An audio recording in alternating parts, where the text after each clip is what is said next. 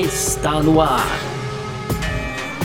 F1 Mania em ponto. Informações diárias do mundo do esporte a motor. A apresentação: Carlos Garcia e Gabriel Gavinelli.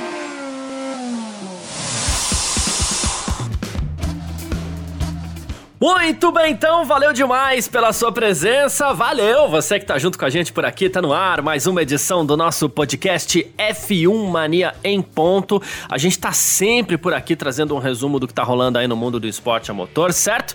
Conteúdo do site f1mania.net, entra lá também para ficar ligado em tudo que tá rolando. Claro, segue a gente aí nas redes sociais, sempre procurando por site F1 Mania, faz lá sua inscrição no nosso canal do YouTube e aproveita para ativar as notificações, notificações aqui nesse seu aplicativo onde você está ouvindo o nosso podcast, tá certo? Para ficar sabendo também quando saem os aplicativos, os podcasts da casa, né? O Full Guys, falando tudo sobre é, o mundo da moto velocidade e também o mundo afora, né? Com Alexander Grunwald, com Giacomelli, também com Léo Marçom e tudo mais, beleza? Aqui no nosso F1 Mania em ponto, muito prazer, eu sou Carlos Garcia e aqui comigo ele, Gabriel Gavinelli, diz aí, Gavi. Fala Garcia, fala pessoal, tudo beleza? Hoje então, Garcia, dia 2 de junho, quarta-feira, quinta-feira. A gente tá em semana de corrida e é disso que a gente vai falar no primeiro bloco, então já um esquenta aí pro GP do Azerbaijão de Fórmula 1. Olha o trocadilho, hein, Garcia? Cuidado, hein?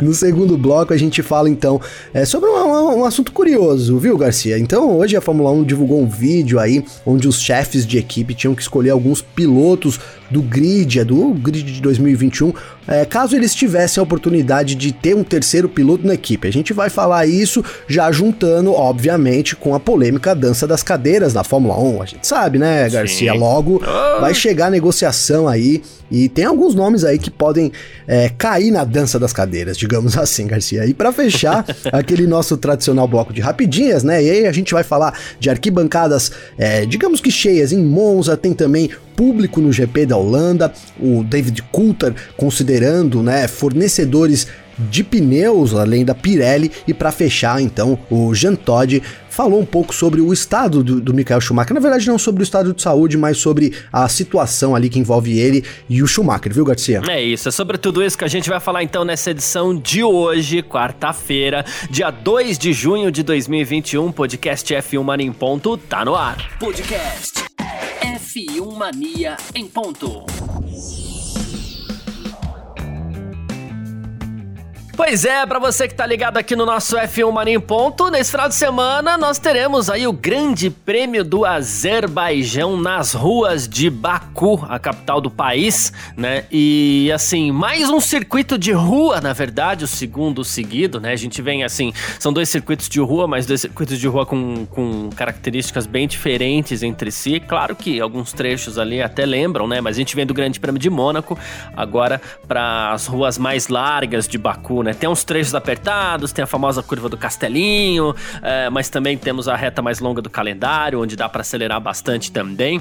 E aí, assim, é, isso é considerado um grande desafio aí, claro, para Pirelli, que mais uma vez vai levar os pneus mais macios da sua gama para o Grande Prêmio do Azerbaijão, né? Então, é, dos cinco pneus que ela tem à disposição da Fórmula 1 ali, serão usados novamente os três mais macios Detalhe, assim como aconteceu em Mônaco, né? E o comunicado de imprensa aí é, da Pirelli diz o seguinte: que de um circuito para outro, Baku tem características muito diferentes de Mônaco, mas assim, é, a precisão que os pilotos é, necessitam ali, né, para se livrar de problemas é semelhante, né?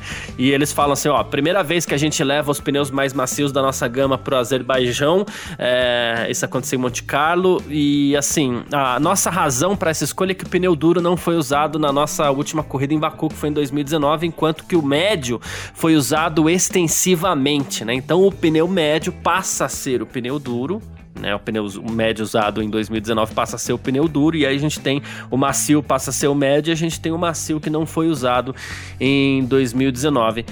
Um detalhe, Gavi, a gente teve um grande prêmio de Mônaco com um equilíbrio de forças um pouquinho diferente, né? E a gente esqueceu de citar a, o fator pneus, né? Nos momentos em que a gente é, estava falando sobre o equilíbrio de forças lá, né? A gente sabe que a Ferrari foi a equipe mais rápida em Mônaco, não venceu porque o, Leclerc, no fim das contas, acabou não conseguindo largar, mas a Ferrari foi a mais rápida. A gente falou das características de Mônaco, a gente falou da, da, da, da, da aerodinâmica, a gente falou do acerto do carro, das ruas estreitas, mas a gente esqueceu de citar o pneu e a gente vai para Baku agora com o mesmo pneu de Mônaco. Até que ponto você acredita que isso pode influenciar a favor da Ferrari, Gavi? Olha, Garcia, eu acho que não, não influencia a Ferrari, não. Né? Esse, a classifica... os, os pneus, na verdade, a gente tem uma, uma durabilidade mais macia. Foi a primeira vez da temporada, agora repete em Baku. É, mas para mim, é, a efetividade é, muda para todos, né? Tanto para Mercedes também quanto para Red Bull. Na Red Bull também se saiu muito bem aí com os pneus. A Ferrari, né, a Ferrari também, né, fez a pole position. O Garcia não levou porque o Leclerc, como você colocou muito bem, não largou. Não, a gente é, ficamos, né, com essa. Isso aí vai, a gente vai levar para 2022, né, Garcia? Aquela primeira curva, né, que a gente tanto é. sonhou aqui do sábado pro domingo. Como é que vai ser a disputa ali, Max Verstappen, Leclerc dividindo então a primeira curva?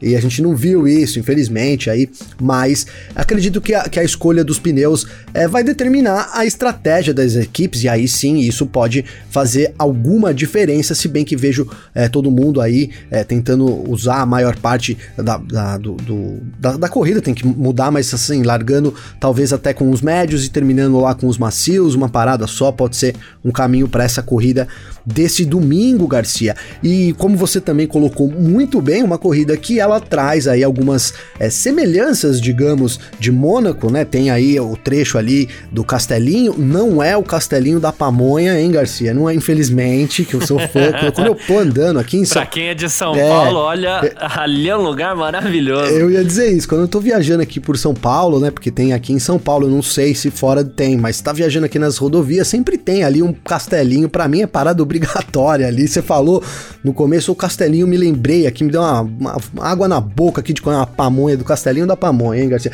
Depois temos que faturar esse, esse merchandising aqui lá com os caras, né, Sim, Garcia? Porque, dúvida. pelo amor de Deus. mas então, voltando, temos trechos apertados ali que lembram muito Mônaco, mas em contrapartida a gente tem uma longa reta, né? A maior reta de toda a temporada da Fórmula 1 e aí o motor vai fazer muita diferença para mim nessa corrida do domingo, Garcia. E a gente sabe que motor ainda é o calcanhar de Aquiles, é o grande problema da Ferrari. Então, mesmo com os pneus mais macios aí, é, que de certa forma favoreceram a Ferrari em Mônaco, acredito no final de semana que a gente volte à realidade com a Ferrari e, e, que tenhamos de novo lá na frente McLaren, de, McLaren não, Mercedes e Red Bull brigando e a McLaren surge para mim como a grande incógnita desse final de semana, Garcia. Onde estará a McLaren aí é, já no grid de sábado, por exemplo? Boa. Queria começar falando da Ferrari aqui é, por um motivo, tá? Uh, o Lohan Mekies, é, o diretor esportivo da Ferrari, Mekies, né, no caso, ele falou assim que agora começa a parte da temporada que vai ser difícil para a Ferrari então ele já descarta também essa possibilidade de um eventual favoritismo para a equipe italiana, tá? Ele falou assim: na, nossa, na Espanha, nosso carro claramente era o terceiro, né? Era a terceira força. Em Mônaco a gente competiu pela vitória, mas agora isso vai mudar muito durante as próximas corridas e isso começa por Baku. A gente já espera, e aí vem a resposta para a sua pergunta, a gente já espera uma McLaren forte para esse final de semana, né? Falando aí sobre a equipe que está brigando pela terceira posição com a Ferrari no Mundial. E ele falou assim: o que a gente tem que fazer é tentar tirar o máximo potencial do nosso carro, aproveitar ao máximo as oportunidades. E ele falou assim: é, usando uma metáfora com futebol aí, ele falou assim: vamos tentar defender e atacar. E o próprio Carlos Sainz também acredita que a Ferrari vai dar uma recuadinha em, em Baku, né? Ele falou assim que Mônaco, onde a Ferrari foi muito bem, é um circuito muito específico. E ele falou assim: aquele não é o nosso nível para essa temporada. Então, tá aí, é, segundo o o Lohan Mekier e também o próprio Carlos Sainz, piloto da equipe, a Ferrari já deve recuar e o Lohan, inclusive, é, já fala sobre a possibilidade aí, inclusive, da Ferrari, da McLaren ser mesmo a terceira força, Gabi. Ô, Garcia, é, antes de eu comentar aqui, eu quero fazer um parêntese. É, esse Lohan Mekier é o Laurent McKees também? Isso, é, também. Sabe por que, que eu falei isso? Porque ontem eu falei dele no vídeo, então pra, e, e, e hoje, por exemplo, eu comentei do Drácula, que sempre acompanha a gente aqui lá no F1 Mania em dia. Então só pra... De... E, e, outra, não tá errado o... Como que você falou, Garcia? O Lohan Mekier. Lohan Mekier. Só que eu coloquei no Google ali, como eu não sabia a pronúncia, hein, Garcia? Vou, vou contar com o meu, meu segredo aqui, hein, Garcia? Eu coloquei lá no Google e botei lá em inglês e falei diz aí como é que é, Google. E aí ele diz para mim, Laurent McKees. Então, por isso, quem tá ouvindo o India lá e ouviu o Laurent McKees é o mesmo que o Lohan McKee que o Garcia tá falando aqui, hein, Garcia? Muito bom. E, e, aí, voltando então aqui pro, pra pergunta, né, pro, pro comentário, Garcia, é, é isso, né, a, a, a o, Sainz, a Ferrari, eles já reconhecem esse, essa dificuldade que eles terão nas próximas equipes, nas próximas corridas da temporada. A gente lembra do Leclerc falando também logo após ali, um, dois dias depois do GP de Mônaco, dizendo que realmente eles arriscaram tentar a vitória ali e com o carro do jeito que estava para o grid, porque é, segundo o próprio Leclerc seria uma, uma das poucas ou a única chance, na verdade, da Ferrari realmente vencer uma corrida em 2021, muito por causa da potência ali em Mônaco, é, como a gente frisou várias vezes aqui, é, é, o, é o circuito onde a potência é menos relevante, digamos uhum. assim, no, nesse contexto. Então a Ferrari passa a sofrer de novo ali, vai ser complicado o final de semana da Ferrari. Eu acho que se ela conseguir desafiar a McLaren em algum momento, Garcia, já vai ser assim um, um grande avanço é, para o que a gente tem visto da equipe é, da, da, equipe italiana. Né? Lembrando que sim, o carro da Ferrari é um carro muito bom, estava fazendo as curvas muito rápidas ali em Mônaco, mas sofre muito de reta ainda, apesar de ser um carro muito melhor, né? um motor muito mais forte realmente comparado com 2020, mas não o suficiente ainda, acredito eu, para bater lá nas primeiras posições, viu, Garcia? Boa, é bem nessa linha mesmo. Inclusive, assim, a gente já começa a pensar então nesse caso em como deve ficar a disputa entre Red Bull e Mercedes, né? Eu vou começar com o Toto Wolff aqui, que falou assim que mais uma vez ele espera dificuldades para Mercedes. Claro, a gente sabe, né? O Toto Wolff ele costuma, né? é... jogar um verde. Seu Toto Wolff, né, Toto Garcia? Wolff, é. Toto Wolff. Mas ele falou assim, olha, embora seja um circuito de rua muito diferente de Mônaco, a gente espera que novamente seja complicado para nós e não deve se adequar particularmente às características do nosso W12, que é o carro da, da, da, da, da Mercedes para essa temporada. Segundo o Toto Wolff, a Red Bull vai ser forte de novo. A McLaren e a Ferrari fizeram grandes progressos recentemente. Ele falou assim: nosso foco é explorar as oportunidades também, mais ou menos no, no, na linha do discurso do, do do que o, o Lohan Mekier foi, né? E ele falou assim: devemos nos agarrar a qualquer oportunidade de marcar pontos. Aqui eu já acho que ele foi é, é, humilde demais, né? É, é vai saber, é. né, Garcia? Não marcou quase ponto em Mônaco, né? É, então. Só se ele tá imaginando um outro desastre ali também, né, Garcia? É, mas nesse caso a gente já deve esperar a Mercedes um pouco mais forte do que em Mônaco. Talvez nessa sim. disputa entre Red Bull e Mercedes, aí sim o pneu possa já fazer um pouquinho de diferença, né? A questão do pneu sim. macio a favor da Red Bull e diferente do que a gente fazia no passado, por exemplo, que a gente ficava esperando qualquer brecha para ver a Red Bull um pouco melhor, não porque a gente torcia para Red Bull, mas sim porque a gente queria ver um pouco de disputa pela vitória. É, esse ano a gente sabe que o equilíbrio é maior e a gente começa já a ver essas possibilidades até com um pouco mais de é, realidade, né? Vamos dizer assim, quando a gente pensa que um pneu pode favorecer a Red Bull, dado o equilíbrio que a gente vê em 2021, é, é mais factível que isso possa acontecer. Você apostaria Ó, oh, difícil. difícil né? Você apostaria para Baku mais na Mercedes ou mais na, na, na Red Bull para esse final de semana, Gavi? Garcia, eu apostaria mais na Mercedes, cara. Né? Apesar de tudo aí indicar o contrário, né? O que a gente tem visto, aí o Max Verstappen também fez declarações aí é, muito animadas, lembrou que a Red Bull não ia bem em Mônaco, que foi nesse, nesse ano, então que isso pode se repetir em Baku também. O Verstappen não, nunca venceu ali, o Hamilton venceu uma vez só também, hum. é onde a gente tem um um, um baita equilíbrio aí. Poucas corridas, né, Garcia? Vamos pra quinta corrida agora lá em Baku. Sim.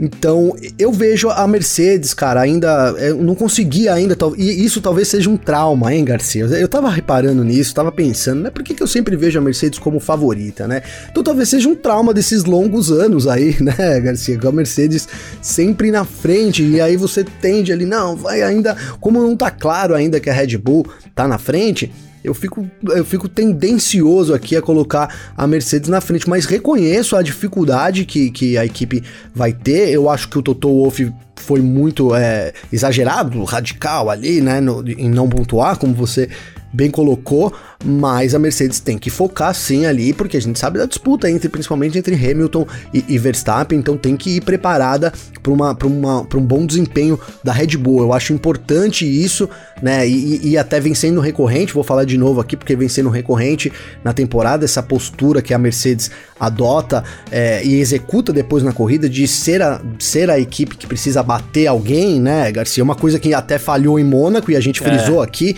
né? Ó, Mercedes chegou em Mônaco sabendo que ela era, é, que ela precisava tirar alguma coisa da cartola ali e na hora H não aconteceu, foi saiu tudo errado ali para a equipe.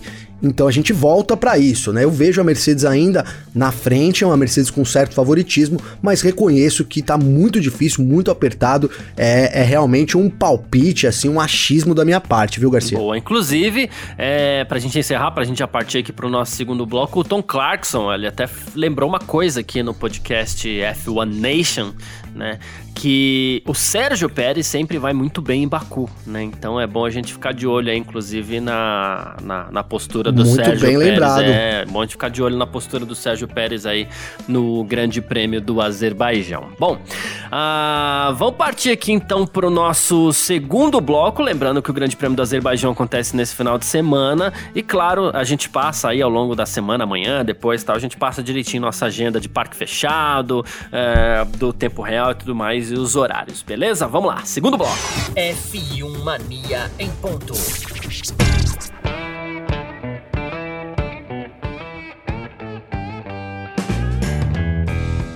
E olha só, Gavi, você que tá ouvindo aí também o nosso F1 Mania em ponto, numa linha meio Drive to Survive, né? A Fórmula 1 tem publicado alguns vídeos aí com chefes de equipe e tudo mais, eles se identificam, depois eles respondem algumas questões, né? E a, a Fórmula 1 publicou um vídeo uh, hoje, né, onde os chefes de equipe eles teriam que escolher uh, um terceiro piloto para sua equipe, pilotos que estão disputando a, a, a temporada. E olha só que curioso, o Simon Roberts da Williams escolheu Lewis Hamilton. E se você for analisar, claro, o Lewis Hamilton ele é a escolha mais, mais óbvia atualmente, né? Pois é, é, só não escolhe o Hamilton quem já tem o Hamilton, hein, Garcia? Só não escolhe o Hamilton quem já tem o Hamilton. E assim, é... E a, Merce e a Mercedes, enquanto a Williams escolheu o piloto da Mercedes, o Toto Wolff, ele escolheu quem? George Russell. Olha só que curioso. É, Eita, foi curto e grosso, Toto Wolff, George Russell, né? Aquele vozeirão do, do, do, do Toto Wolff, né? É, o Russell, que também foi opção do chefe da Alpine, né? O Marcin Bukovic. O André Seidel, da McLaren, fez até uma brincadeirinha ali, escolheu o Zac Brown, que é o CEO da equipe, né? Ele falou assim, poxa, ele tá Mas frustrado. que puxa saco, hein, Garcia? É, ele nunca teve essa Puxa. chance, tá meio frustrado. E o Zac Brown, por sua vez, escolheu Max Verstappen. Não enquanto... escolheu o Seidel, não, né? Não, não escolheu o Seidel. é. Enquanto que o Gunter Steiner, aí, o chefe da Haas, deu risada, mas escolheu também o, o, o, o, Lewis Hamilton. Esses foram os pilotos que falaram, os chefes de equipe que falaram sobre o terceiro piloto. Curioso, né, o Toto Wolff escolher George Russell. é, assim, curioso ele ter falado isso publicamente, mas na verdade, assim, é o terceiro piloto, né, Garcia? Não tá falando do, de quem vai substituir o Bottas, mas já fica, ah, já fica no ar, né, Garcia? É. Quem é o terceiro é o primeiro que tá ali na lista para ocupar uma vaga. Então, é, qualquer problema aí, realmente o, o Russell vai assumir essa vaga na Mercedes. Essa, essa polêmica já vem tomando mais proporções. Ali teve o acidente do Bottas na temporada, né, Garcia? O Bottas é, não vem tendo um bom desempenho é, ao longo dos anos de 2021. Tá sendo um ano terrível também aí pro, pro finlandês. Né? Culminou com aquela porca, o, o pit stop mais longo da história da Fórmula 1. Uma brincadeira, né, Garcia? terminou que, dois dias depois. De, dois dias depois teve que fazer ali.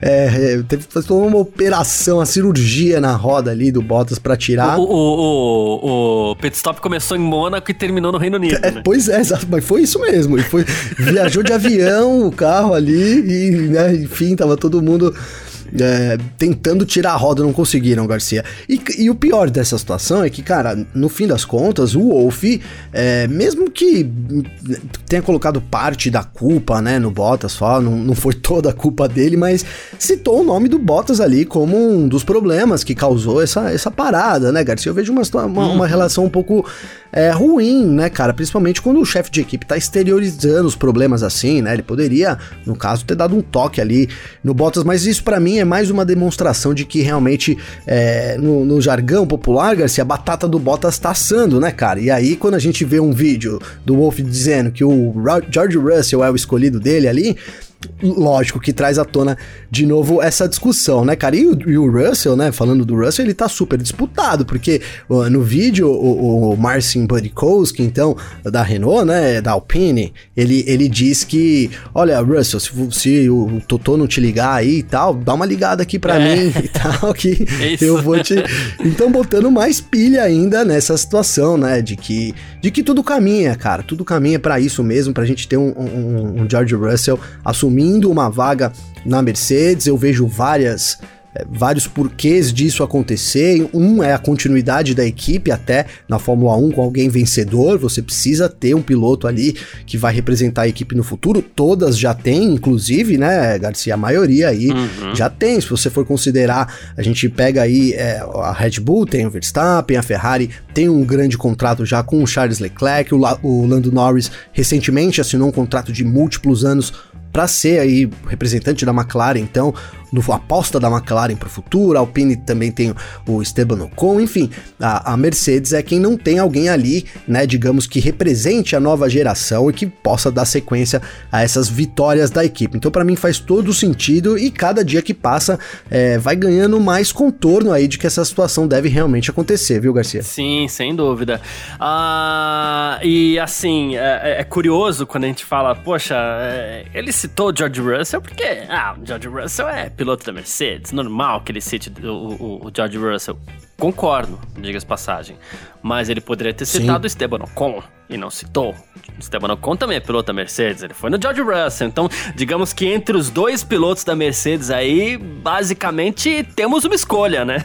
Sim, se ele tiver que definir, se a última palavra for é, dele, já tá é, dada, é. né, Garcia? Inclusive, é. se, não, se ele não optar por isso, o Russell pega esse vídeo lá, entra lá com um processo lá na Daimler, lá, né, Garcia? Claro que é brincadeira, mas faz suas reivindicações aí, porque ficou claro a preferência do Toto Wolff, para mim uma preferência meio que óbvia, realmente, é por isso que eu falei, por mais, né, por além dele ser um, um jovem piloto aí que é apoiado pela, pela, pela, pela Mercedes, como você bem colocou, eu ia dizer pela McLaren, então desculpa, mas é, apoiado pela Mercedes, cara, ele teve a chance, né, de, de ter um carro ali na mão, uma, uma ocasião, lá no GP do Sakir, e ele representou muito bem a Mercedes, né, Garcia? Ele colocou a Mercedes no topo, né, cara? É. Então, e coisa que a gente não vê o Bottas fazendo, né, cara? A gente não tem uma confiança assim, olha, o Bottas, vamos supor que é, o Hamilton chega e fala, eu vou me aposentar né? Agora, me aposentei. Aqui, a próxima corrida não corro mais. Então, o Bottas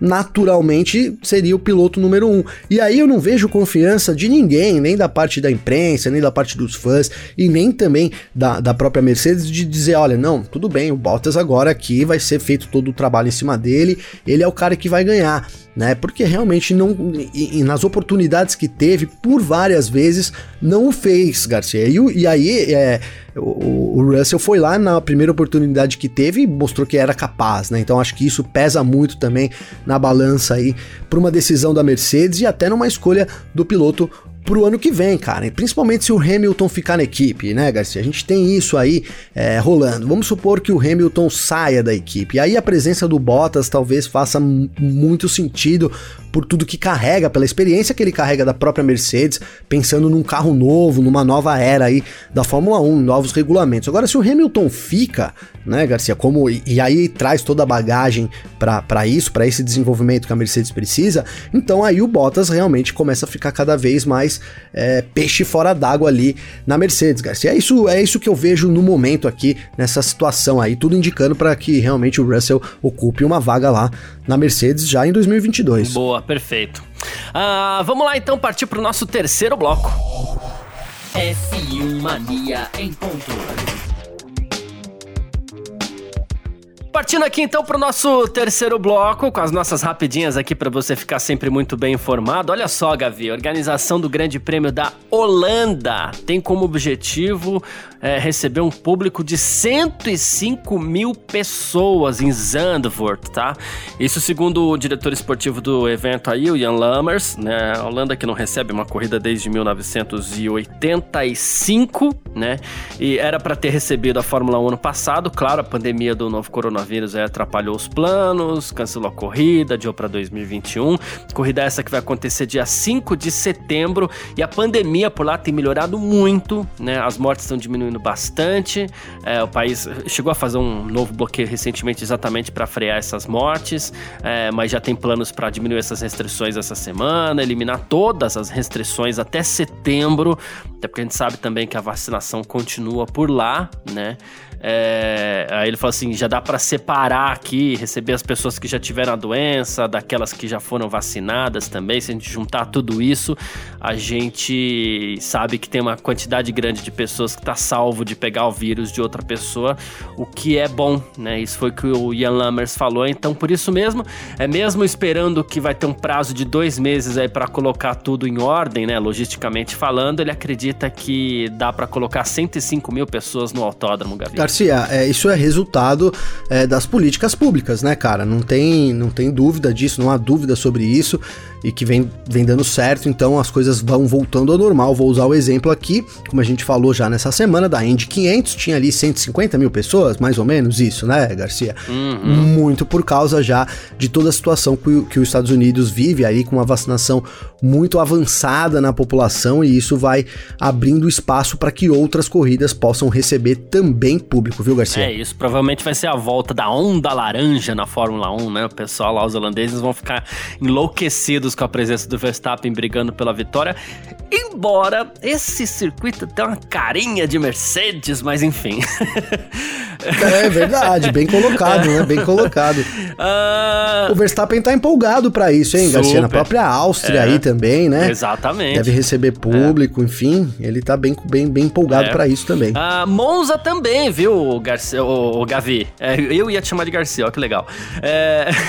Monza também quer arquibancadas lotadas na sua corrida aí, para pessoas já vacinadas também, né? Então, o que Monza espera mais ou menos é que assim, que as arquibancadas sejam é, não Covid para pessoas vacinadas e essas pessoas podem se sentar aí nessas arquibancadas e, e elas estarão com, com 50%, né? Eu falei lotado, mas assim, é, essa era a ideia, né? Mas tem também uma, uma, uma outras arquibancadas que estariam separadas para não vacinados, o que pode fazer com que Monza chegue entre 70% e 80% da sua capacidade local é, também é, tem a ver com políticas públicas. Acho que o discurso é mais ou menos o mesmo, né? Sim, sim. sim eu achei curioso nesse caso a arquibancada de não vacinados, hein, Garcia? É. Aqui tem Covid, né? Os caras com as plaquinhas, assim, né? Até estacionamento vai ser separado. É, é. Mas, cara, brincadeiras à parte, eu quero aproveitar pra ver aqui. Eu recebi um calendário aqui, da, que foi da, divulgado na TV Cultura agora à tarde, cara, de uma vacinação aqui no Brasil né? Não sei se você teve acesso a isso, Garcia. Então, prevendo que até o fim de outubro a gente tem aí, então, de 11 a 31 de outubro, a última faixa etária de São Paulo, 18 a 24 né? anos em São Paulo. É, mas por que, que eu tô falando disso, Garcia? Porque eu queria trazer à tona que caso cumpra aqui esse calendário, né, a gente volta a ter, por exemplo, uma situação aí onde Monza pode, possa aparecer com o GP de São Paulo, né, Garcia, que é uma grande discussão ainda, uhum. é, tema, né, o que, que vai acontecer aqui com a corrida no Brasil, teremos corrida, e se tivermos corrida vai ter público, a última, a última notícia, a último, última declaração foi do secretário da saúde, dizendo que as pessoas poderiam se surpreender com a quantidade de pessoas, mais ou menos isso, né, Garcia, então traz à tona isso também, é, quem sabe uma esperança aí, me deu uma esperança de que possamos ter de certa forma ali reduzido ainda, mas se cumprido as etapas, talvez uma corrida com algum público aqui em Interlagos ainda nesse ano, viu, Garcia? Exatamente, é, fica a nossa esperança aí também, bem, bem lembrado esse anúncio do, do governo do estado de São Paulo hoje aí. E olha só, David Coulthard, Gavi, a gente gosta de, de puxar comentários de ex-pilotos e tudo mais, né? Ele que venceu 13 corridas na Fórmula 1 e tudo mais, agora trabalha é, cobrindo a categoria também, né? E E assim, ele falou assim: ó, eu corri com pneus Goodyear, Bridgestone e Michelin. E na verdade, nenhum deles é, eu poderia chamar de pneus ruins, né? Aí ele falou assim: claro que em alguns momentos a Bridgestone ou a Michelin levaram vantagem, é, uma correndo contra a outra, mas foram ótimas para se trabalhar. E ele acredita que, inclusive, a Pirelli deveria ter uma, uma concorrente na Fórmula 1, né? Para para que as coisas melhorassem um, um, pouco. Aí ele falou assim: a gente tem guerra de motor, guerra de chassi, guerra de piloto, então a gente precisaria da, da guerra de pneus para os pilotos pararem de reclamar dos pneus. Olha só. Cara, onde eu assino, hein, Garcia? Porque pra gente que é, fala aí sobre competitividade, esportividade, né?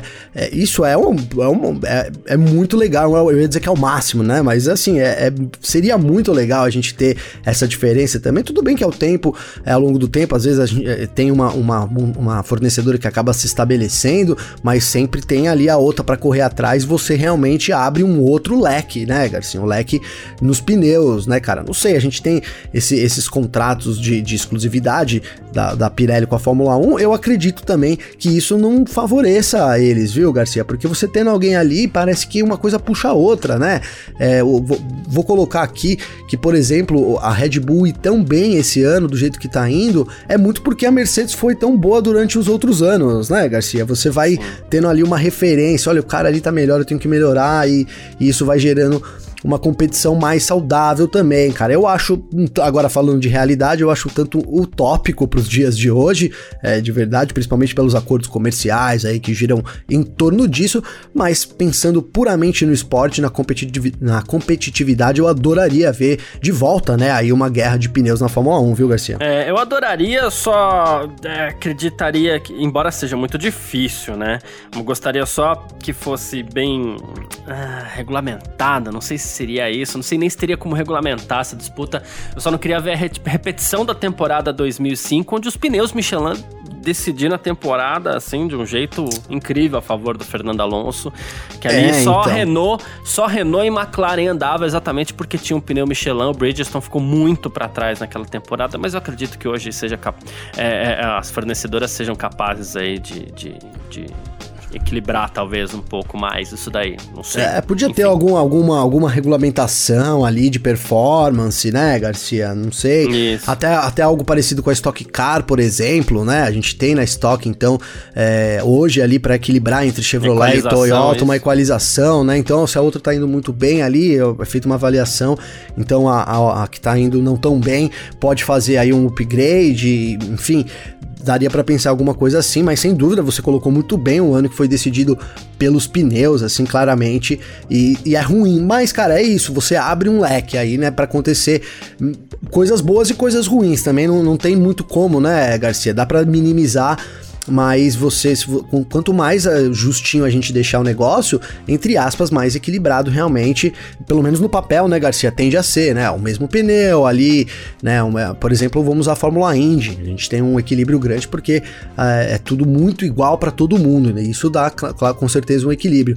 Então é isso, mensurar um pouco, mas é o que eu, é o que eu falei, cara, apesar de ser uma, uma ideia legal, aí uma declaração muito legal do Cutter, eu vejo isso muito, muito longe, né, não vou dizer impossível, porque nada é impossível, possível, mas muito longe de retornar na Fórmula 1, viu, Garcia? Exato. Uh, Jean Todt, falando sobre Michael Schumacher, olha só, ele falou o seguinte, ele deu uma declaração aí dizendo o seguinte... Vejo o Michael pelo menos duas vezes por mês, eu não vou deixá-lo sozinho. Ele, Corina, a família, a gente passou por muita coisa juntos. A beleza do que a gente viveu faz parte de nós e continua. E além disso, também estou orgulhoso de ter fundado o Instituto de Pesquisa do Cérebro e da Medula Espinhal, para o qual Michael Schumacher é, contribuiu.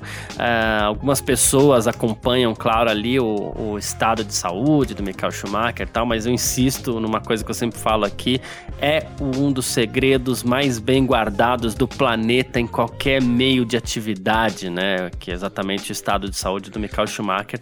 Claro, a gente sabe não é bom, a gente sabe que, né? Ele sequer pode sair da casa dele e tal, mas tirando isso, a gente sabe praticamente nada. E o Jean Todt segue firme com ele ali, né? Segue firme, Garcia, segue firme. E que bom, né? Que bom que o Michael tem alguém ali do lado, alguém que é, com certeza faça, faça muito relevância, faz, muito, faz muita relevância. O, o Todd que chegou a afirmar e que já assistiu algumas corridas ali com o Michael né, em anos anteriores aí. E falando sobre o segredo, cara, é, é muito louco isso. Vou usar essa expressão, né, Garcia? Porque às vezes a gente fica um tempo sem pensar e, né, e acaba meio que, não vou dizer esquecendo, mas não, não lembra ali que tem isso, né? Que, que... E aí quando o assunto volta à tona, é, é, é bizarro de certa forma isso, cara, porque assim, é, é, é, um segredo que ele é mantido apesar de você saber da situação, né? Porque é de, vamos é. supor, ah, igual o pessoal fala aí, quem acredita, olha, os Estados Unidos, vou usar um exemplo aqui também bizarro, tá, Garcia? os Estados Unidos lá tem informações dos alienígenas super secretas. Cara, isso é uma informação, tipo, que vai. É, que ninguém nunca sabe, né? Digamos assim. É, é muito diferente de você saber, olha, aquela pessoa se acidentou, ela não tá bem, né? Isso a gente sabe, mas qual o real estado de saúde dela, né? É, porque todo mundo tá ali no foco. Então realmente é um é, é assim uma coisa que eu, né, não tenho 36 anos aí, não tinha presenciado ainda algum segredo assim de uma coisa que a gente conhece, né? Conhece, mas desconhece ao mesmo tempo, né, Garcia? Enfim, é essa situação que a gente tem do Michael Schumacher e vamos ver quando a gente. Se, se a gente vai ter alguma notícia algum dia sobre o, o que passou o Michael Schumacher, né, Garcia? E ao mesmo tempo, é, muita coisa vaza, né? É, muita informação importante no mundo vaza e vaza fácil. Sim. E é, então, assim. E isso, isso não, é muito né, curioso. Isso é? não vaza, não vaza. É muito bem guardado. Mesmo pessoas sabendo, porque a gente sabe, por exemplo, que o, o Felipe Massa já visitou, né? O, o, o Michael Schumacher. Uhum. É, outros pilotos visitaram, o próprio Jean Todt está sempre lá, mas realmente vários médicos, ele já passou por vários, vários, né, várias é, várias instituições aí e nunca nada, sabe, é realmente, é, nunca surgiu nada, é realmente muito curioso aí a forma é, e a habilidade, né, que a família teve para lidar com, com esse assunto, viu, Garcia? Exatamente, mas é isso. Uh, vamos seguindo aqui então, é, lembrando para você que se você quiser trocar ideia com a gente, você pode mandar sua mensagem nas minhas redes sociais particulares, nas redes sociais do Gavi aí sempre. Como é que faz falar contigo, Gavi? Garcia, comigo então tem o meu Twitter, que é arroba G underline Gavinelli com dois L's e tem também meu Instagram, que é arroba Gabriel underline Gavinelli os dois com dois L's, Garcia. Então manda uma mensagem lá pra, pra mim lá, e você já manda, né? Mas tô falando pro pessoal, manda mensagem lá pra mim, né? Pra gente trocar umas ideias aí. Sempre muito legal receber o feedback de vocês, ver esse crossover que tá rolando, enfim, muito feliz aí com o resultado que a gente vem, é, vem tendo, viu, Garcia? Fechado, também tô muito feliz, então quem quiser mandar mensagem para mim pode, meu Instagram, carlosgarciafm, o meu Twitter, arroba Carlos Garcia, valeu demais pela sua presença, valeu você que tá junto com a gente por aqui, muito obrigado mesmo, sei que tá sempre acompanhando as nossas, as nossas edições aqui do nosso podcast e tudo mais, tá certo? Valeu mesmo e muito obrigado, grande abraço para você também, Gavi. Abração, Garcia, tamo junto, amanhã a gente volta aí com mais, né, já, GP do Azerbaijão, então todo mundo chegando em Baku, a gente tem as primeiras informações direto lá de Baku, viu, Garcia? Tamo junto. É isso, é isso, tamo junto. Tchau. Informações diárias do mundo do esporte a motor. Podcast F1 Mania em ponto.